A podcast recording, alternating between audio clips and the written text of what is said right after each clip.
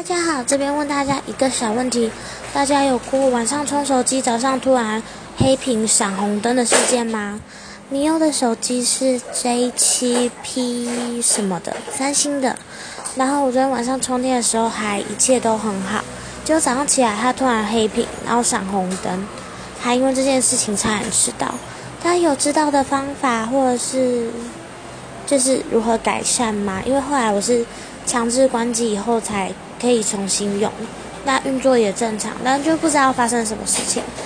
呃，这种事情不是第一次，但是另外一次是荧幕整个很暗，就是暗到有点看不太到，但是还是有亮度的。